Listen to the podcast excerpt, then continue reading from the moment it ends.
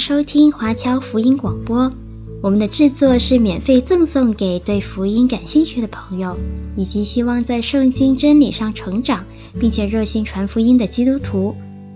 您可以透过电话和电邮向我们索取，或浏览我们的网站 cgbconline.org 来了解我们的最新资讯和制作。您也可以在 Apple Podcast、Google、Spotify 以及 SoundCloud。等各大 Podcast 平台的手机应用程式上搜索 CGBC Online 或加拿大华播来收听华播的制作。我们也欢迎您以自由奉献的方式来支持我们的事工。再次感谢您的收听。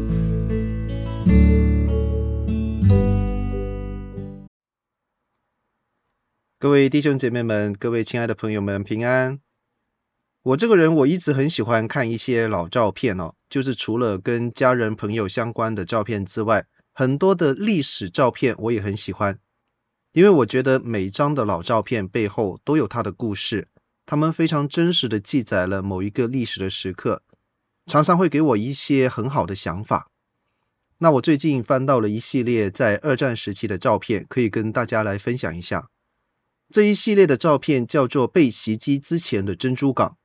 各位可以看到现在的画面，没有的话没有关系，我可以稍微介绍一下。左边这张照片大概是当时一些美军的海军阿兵哥啊，他们在学习怎么样使用一些救护的用具。那这张照片很明显是摆拍，因为看得出来他们很悠闲、很舒适，而且大家都非常的乐意学习啊。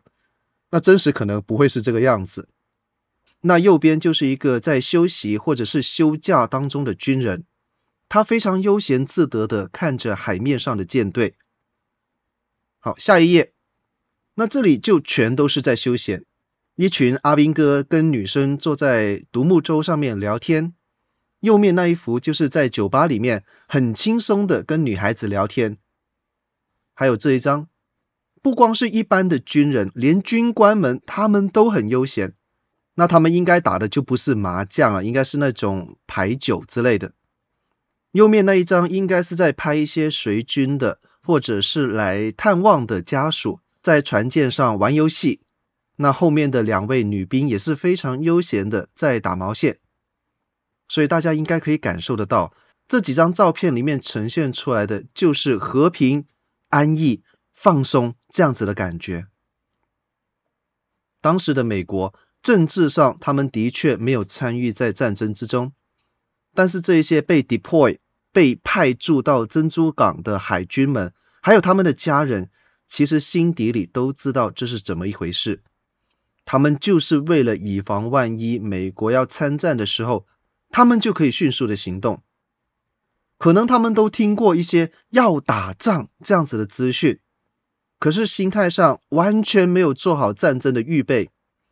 也有可能是这些战争的资讯在媒体上被讲过太多次了，在美国国内的时候，一直有人说要打仗，要打仗，都听到麻木了，以至于有人如果再对他们说，你们这次派出行动要小心啊，可能打起来的，那他们可能都只是回应说，哎，没事啦，哪里担心得了那么多，我们都很和平的。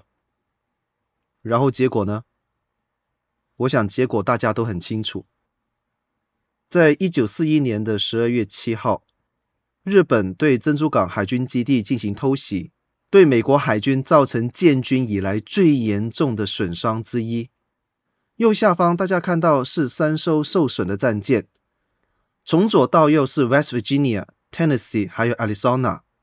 那右上方这幅图就是被炸到燃烧，后来沉没的 West Virginia。这条船后来有被捞起来修复。那亚利桑那就是这整个偷袭行动当中最大的悲剧，它是弹药库被打中，整条船是全毁，根本没有办法再修复。在事后的报道说，亚利桑那船上有一千五百一十二名船员，当中只有三百三十五人幸存，一千一百七十七名船员丧生，占了整个珍珠港海战死亡人数的一半。其实这些照片也让我想起我以前很喜欢的一部电影，叫做《天国王朝》（Kingdom of Heaven）。那虽然这里面的剧情哦，跟这个真实的历史状况差异挺大的，你不要把它当成是历史纪录片来看。但是这部电影很好看，特别是在他们人物塑造的方面，我觉得做得非常的成功。在那部电影里面有一个情节，就是当时穆斯林世界最高的领导人，也是非常出色的一位将领萨拉丁，在他跟耶路撒冷王国的鲍德温四世达成了一个协议。回到自己军营的时候，他就被一位穆斯林的领袖来质疑说：“为什么你刚刚没有一举歼灭那些基督徒？”那萨拉丁就问这一位穆斯林的领袖说：“在我来到你们阵营之前，你们赢过多少次？一次都没有。”那那一位穆斯林领袖就诉诸一些宗教的理由说：“对了，是没有了，那是因为我们当时还有罪。”那当然，以我们现在教会的角度来看，他的回答蛮正确的。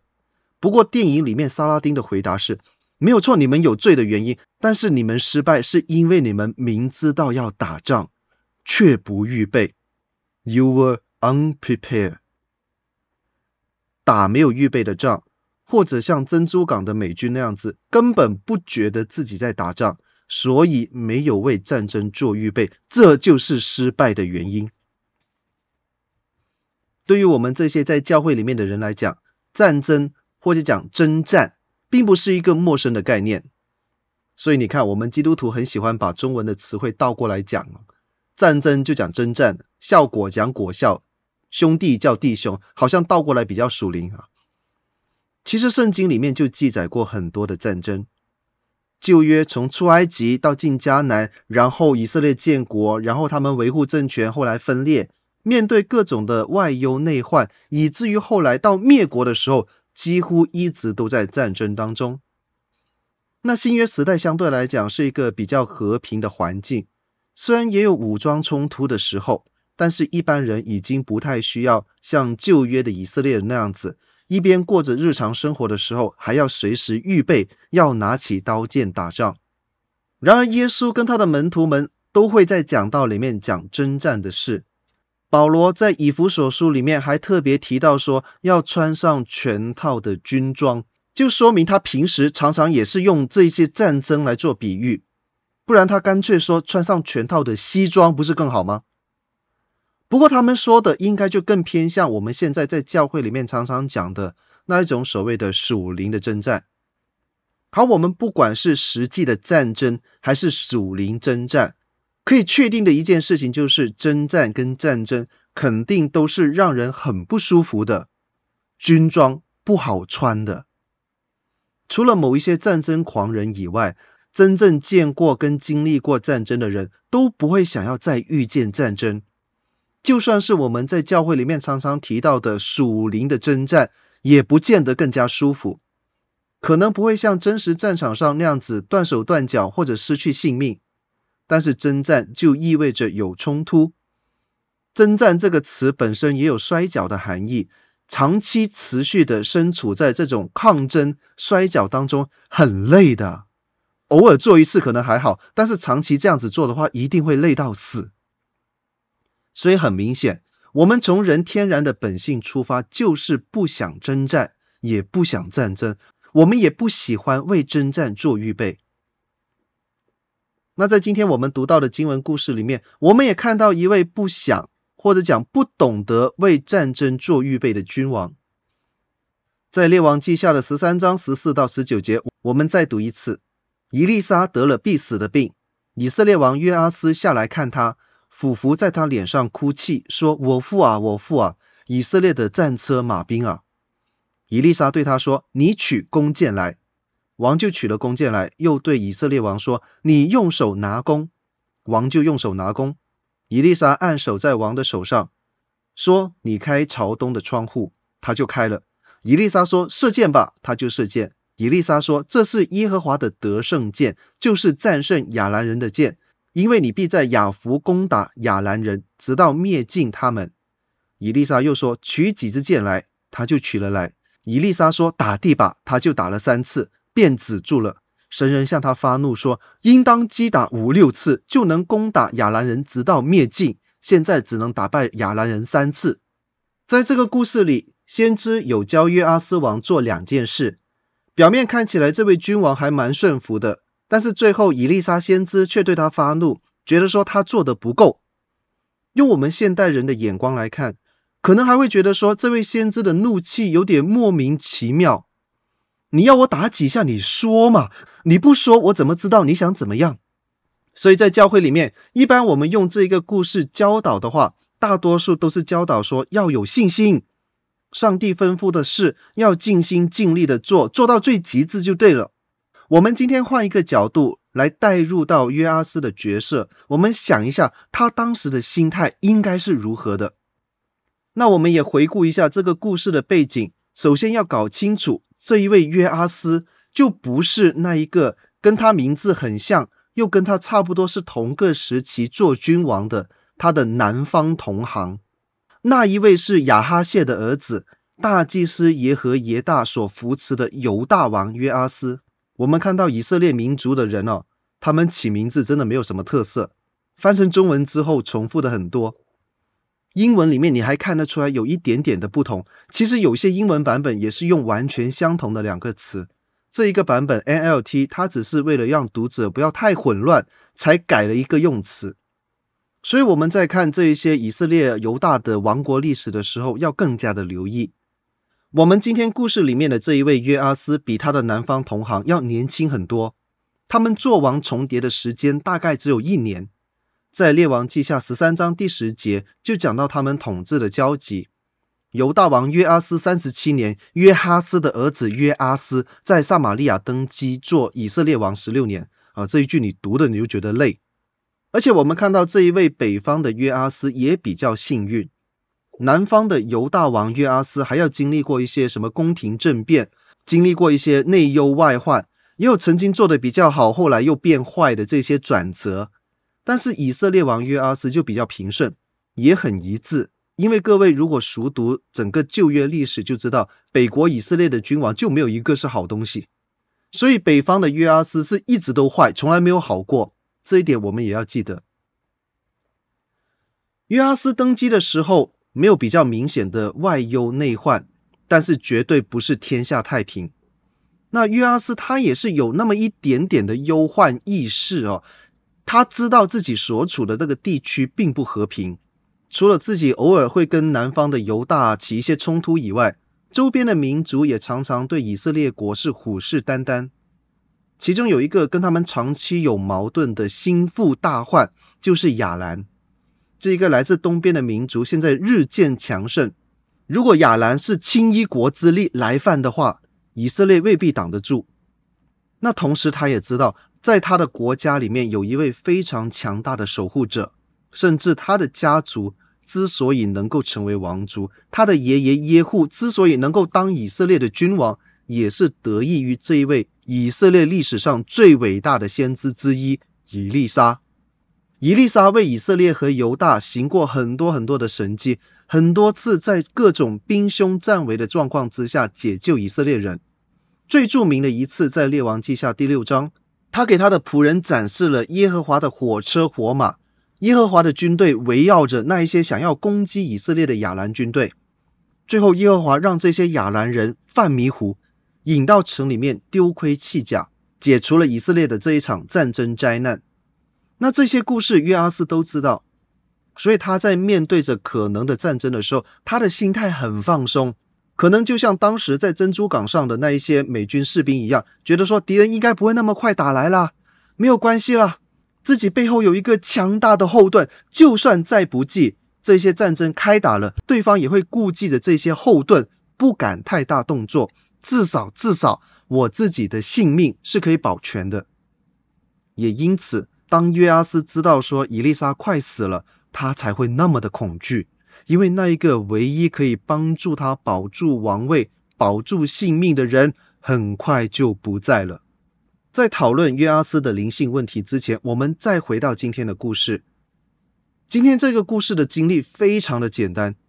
伊丽莎给出了两个命令，第一个是把箭射出窗外，另外一个是拿箭打地面。这两个约阿斯都照做了。打地面这件事情让伊丽莎非常不爽、生气、发怒。我们就就着这个步骤一个一个来，试着揣摩一下约阿斯在这个过程当中，可能他会产生什么样的想法。好，首先，当约阿斯知道伊丽莎快死了，他是跑到伊丽莎的面前哭，他哭的话竟然跟伊丽莎他的老师以利亚在升天的时候，伊丽莎对着旋风说的话一模一样，就是我父啊，我父啊，以色列的战车马兵啊。当然，这句话有很多深刻的含义，有不少的牧师也用过这一句话来讲很多的信息，但是这个不是我们今天的重点，所以我只是特别提一点，就是我们在看旧约的时候啊，常常看到有一些说法是说，犹大可以拿刀打仗的有多少多少人，以色列二十岁开外能够拿兵器的有几万人、几千人之类的，通常这一类的描述讲的这些人就是民兵。也就是说，他们不是职业军人，这样子的人在战场上跟那些受过专业军事训练的军人是没法比的。常常在战场上，几百个职业军人追着几千几万个民兵打是很正常的事。可是，如果经文的说法是战车马兵，通常就是在讲职业军人，因为你可以想象嘛，一般人光是骑马就已经很费劲了，还要在马上打仗。这都是需要相当长时间的训练才能够做得到。战车也是一样，在战车上少说也有两三人，两三人之间互相怎么配合，怎么样在攻击敌人的时候不要不小心捅死自己身边的战友，这都是需要训练的技术。我们都不用讲古代了，在过去十几年啊，包括我们加拿大军队在内的北约啊，他们在中东执行任务的时候，相当大部分的伤亡是，各位猜一下是什么？Friendly fire，友军误伤。英国的军队、加拿大的军队、美国的军队受训不一样，配合不好，都很容易造成伤亡。就更不用讲这一些古代的训练不足、不是职业军人的人，他们上战场自己就把自己打死了，还打什么仗？所以由此可见，伊丽莎在约阿斯的心里面地位非常的高。这个也是当时很常见的人们对上帝的先知的态度。有一个像以利沙这样子的先知，比千军万马都还有用。所以这个时候的约阿斯，他除了担心自己的守护者即将离去，自己的国家即将要失去千军万马的战力之外，他还可能想要抓住以利沙在离世之前这一个最后的机会，向他求一个保障。约阿斯可能会想说：“伊丽莎，你从前这样子保护我们的国家，保护我们的民族，现在你快死了，不如你一次就把将来我可能会遇到的所有危险一次过全部除去吧。你把我的所有的敌人全部都消灭，特别是亚兰，他们在这个世界还存在一天，就会让我睡不着觉。至少你要把这个国家消灭掉。”我才可以多几天的安乐日子可以过。其实这种心态你也不能说他错，因为我们看一下自己，有时候我们在祷告的时候心态也是如此。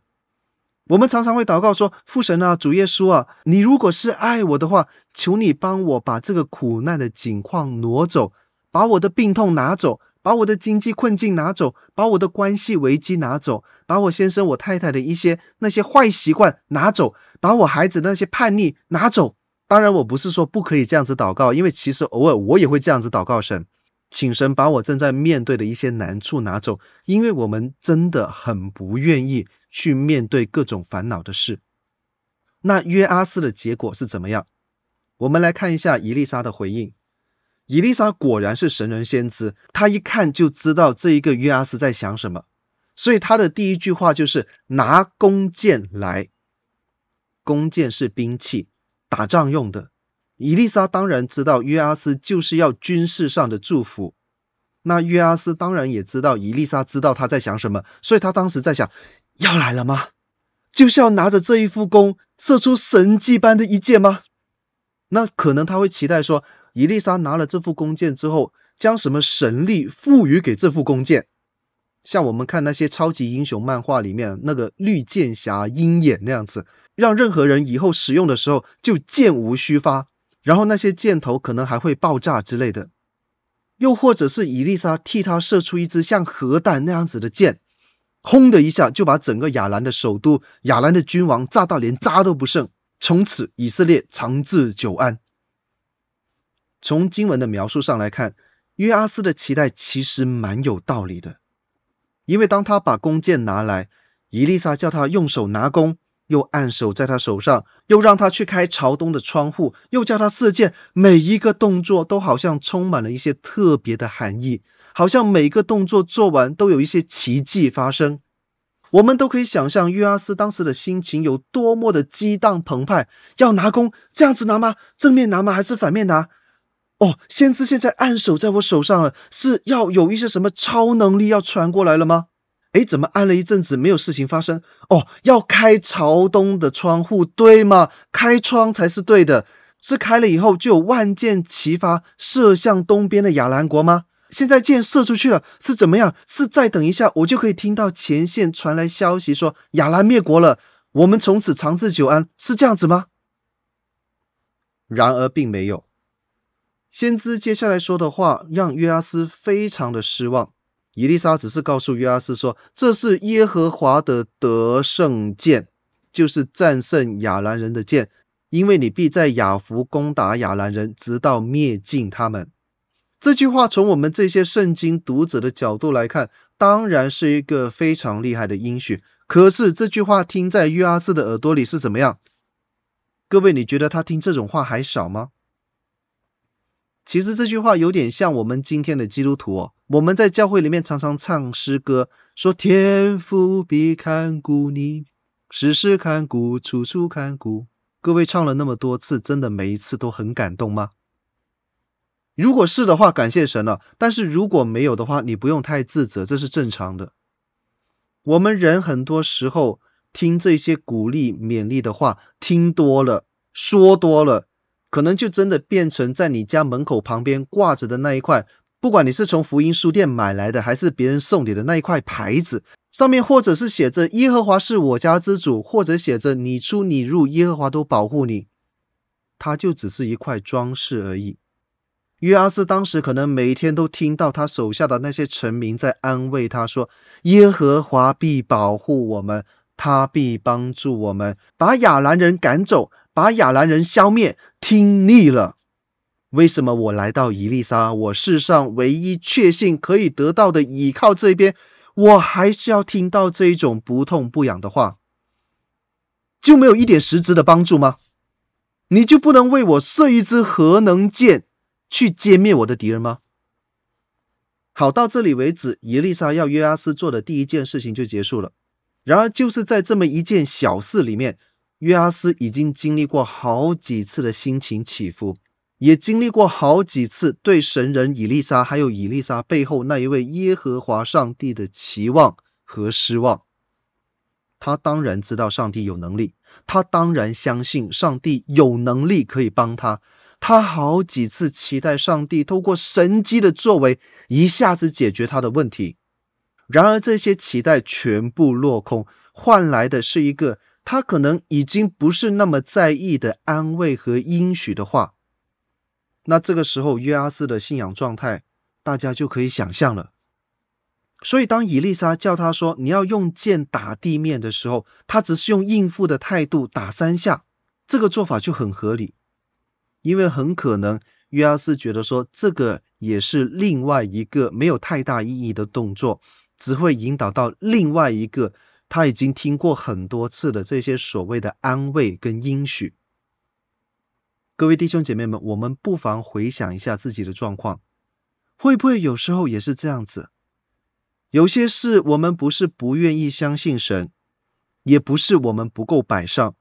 而往往是我们已经很多次的将这些所求所想，透过祷告、透过进食带到神的面前，但是我们得到最直接的回应，通常就是刚刚讲到的那些诗歌里面的安慰跟鼓励的话，或者一些只要你在教会里面待超过三年就一定会背的圣经金句。没有错，这些都是上帝给我们的宝贵应许。是上帝对我们呼求的回应，但是听在我们的耳朵里面，是不是真的动听？我们又是不是真的能够因此振作起来，持续的信靠神？可能未必。所以我们失望了，所以我们开始觉得说祷告没有用，读经没有用，觉得那一些我们在教会里面学到的属灵的教训帮不了我们，所以我们可能会对神、对圣经上的话、对传讲神话语的神人先知变得冷淡，变得不关心，对那些来自上帝的劝导和命令也开始敷衍了事，就像约阿斯一样。当以丽莎开始第二阶段的命令，命令他再拿几支箭来，然后打地面的时候，当时他已经对以丽莎神人跟神人背后的上帝没有期待，他还是做。约阿斯还是拿来了剑，往地上打了三下，停住了。形式上，我至少完成了神人的命令。就像我们，即便很失望，可能也还是照样去教会，照样去团契，不会轻易放弃这一个。基督徒的身份，但是我们在做这些事情的时候，已经没有太多的热情。那在这个时候，神人以利沙就向他发怒，说：“你应该多打几下，打五六下，而且指责说你这种怠惰没有办法完全消灭亚兰的危险。”所以各位，如果以前你有听到别的传道人说约阿斯这个时候是没有信心啦、小信啦、对神不专一啦、没有尽心尽意尽力的爱神了，都是对的。确实，他有这一些的问题，但是今天我想在那之外提他另外的两个问题。首先就是怠惰，其次就是他根本不觉得自己有在打仗。这两个问题其实也是相关的。我们纵观整个以色列的历史，以色列人因为怠惰，因为不想打仗而造成的麻烦其实不少了。当摩西带着出埃及的第一代以色列人，那个时候，他们本来就应该要进迦南地，但是他们怠惰，不想打仗，或者更直接的说，是不想自己去打仗。他们想说，上帝，你既然能够做出云柱火柱，又能够分开红海，淹死那么多的埃及军兵，要不你也给迦南人来一下，那我们就不用自己去打了吗？红海你都可以分开，地中海也分一下嘛，好嘛，地中海比较大，没有关系，你至少淹个三五个军事要塞也好啊，打少一点嘛。结果就是他们在旷野里面流浪了四十年，死掉了一整代人。后来真的去打了，约书亚带着第二代的以色列人，成功的占领了大部分的迦南地。而当他们稍微安逸一点之后，老毛病又来了。他们看到有一些迦南人是有铁车、有马兵，不打了，因为觉得自己打不过。那我就奇怪了，耶利哥城啊，是当时迦南的重镇，难道耶利哥没有铁车马兵？以前还是游牧民族的时候，他们不怕铁车马兵，现在反而有了地了，有了产业，有了工农业的出产，这个时候会怕铁车马兵？所以终归到底，问题不是不能打，是不想打，不想自己打。他们会说：“耶和华，你是帮助我们的神，不如你来就好。”我们在旁边看着，不用花力气，不用流血，不用流汗，岂不是更好吗？约阿斯也是这么想，他真的是完美的继承了过去以色列人这些坏习惯。既然耶和华以前你可以一夜让整个亚兰退兵，现在应该也可以吧？我应该不用自己去打吧？甚至他跟之前的那些以色列人一样，会觉得说，这应该不是我的战争吧？这是耶和华应该要去打的仗，还要我自己去打仗吗？我有责任去准备战斗吗？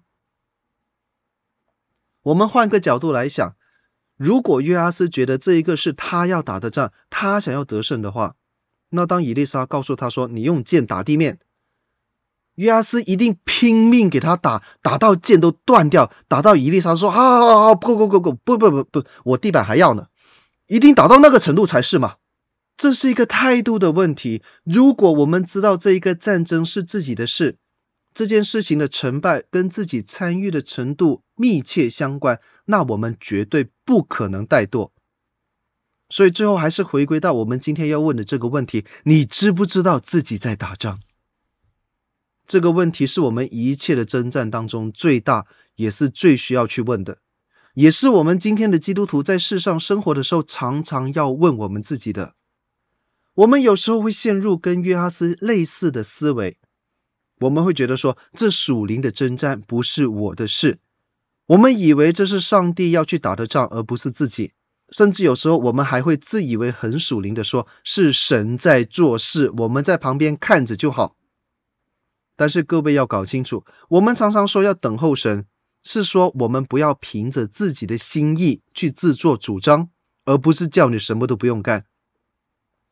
约阿斯的情况是，他有上帝的旨意，上帝给他有明确的行动吩咐。但是他仍然会敷衍了事。我们说自作主张会引来我们要承担相应的后果，像亚伯拉罕，他当时自作主张跟夏甲生了以实玛利，就要承担之后的家庭矛盾，也要为我们日后几千年的这个中东的冲突来负责。但是敷衍了事，同样也要承担后果。约阿斯的结果确实就像伊丽莎预言的一样，他打败了亚兰三次。他的儿子耶罗波安二世，甚至还让以色列国在政治上有发展，只是这个国家最后也没有完全消除亚兰的威胁，最后还是在灵性和政治双重堕落的状况下败亡。各位弟兄姐妹，让我们以为这个战争跟自己无关，让我们以为自己可以偷懒，可以不用为战争做预备，这是魔鬼要我们相信的谎言。我们所在的这个世界对基督徒非常的不友善，我们很清楚，除了一些明刀明枪的挑战我们信仰的事情之外，更多的是告诉我们说，这是一个和平的年代，是一个讲究包容共济的时代，所以不需要那么紧张，不需要那么戒备，性观念不同没有关系，没有妨碍到你啊。色情的广告出现在我们的电脑屏幕上没有关系，点开来看一下，不是什么大错，顶多后来悔改祷告咯。娱乐大麻合法化有什么问题？反正都防不住，让我们的政府多赚点税金不好吗？不读圣经，不了解神的话没有关系，你还是可以说自己是基督徒，你知道某一些价值就好了。甚至你不需要太坚持这些原则，你学世人那样子享受生活、尽情享乐，不是更好吗？属灵征战都说是灵了，你就让是灵的上帝去打就好了嘛，是不是这样子？我们不要忘记，保罗是要我们穿上全副的军装，这是我们的战争，是我们要去打的仗。当然，在这边我不是要各位成为一位好战的基督徒，也不是要你随时拿着圣经金句去攻击那些跟我们信仰不同、道德观不同的人。我们在行为举止上要符合基本的社会礼仪，要用足够开放的态度去听那些跟我们不同的人说的话。当然，你可以不认同，但是没有必要刻意让自己成为一个讨厌的基督徒。你可以坦然地分享你的所信，用尽量和平的方式表达你的不认同。但是心态上，我们必须要知道，我们是在一场战争当中。这场战争的敌人除了这一个对抗信仰的世界，还有我们自己。因为我们过去也是非常喜欢像世人一样享乐，也很喜欢像约阿斯一样逃避责任，很想像以色列人一样怠惰，等别人。等神去打那一些本来是应该我们去打的仗，尽管我们知道有战争，我们都知道引爆战争的导火线离自己并不远，但是在平日里，我们还是很想像开头的时候我们看到的那些美军官兵一样，舒舒服服的看海、喝酒、聊天、打牌，而就是在我们自以为安全、自以为这个战争跟我无关的时候，魔鬼撒旦。就会像日军战机偷袭珍珠港那样，把我们的生命炸得稀巴烂。那个时候再来后悔就来不及了。所以各位基督徒，今天我们就该问问自己：你知道自己在打仗吗？你有为这些各种的征战做好预备了吗？最后，我们一同来祷告。亲爱的父神，感谢你透过旧约这一个简短的故事，再一次提醒我们预备作战的重要性。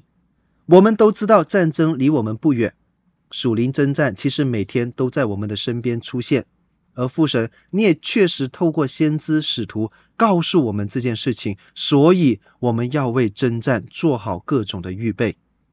首要的就是要认知到我们确实在打仗。跟世上的战争不同，我们倚靠神的这一场征战必定得胜。但是得胜的程度如何，是取决于我们的态度。所以就求父神时常与我们同在，帮助我们严谨的备战，把神所赐的全副军装穿戴整齐。求主帮助我们在征战当中更多的经历上帝的恩典，因此将荣耀归于神。我们的祷告乃是奉我主耶稣基督的名，阿门。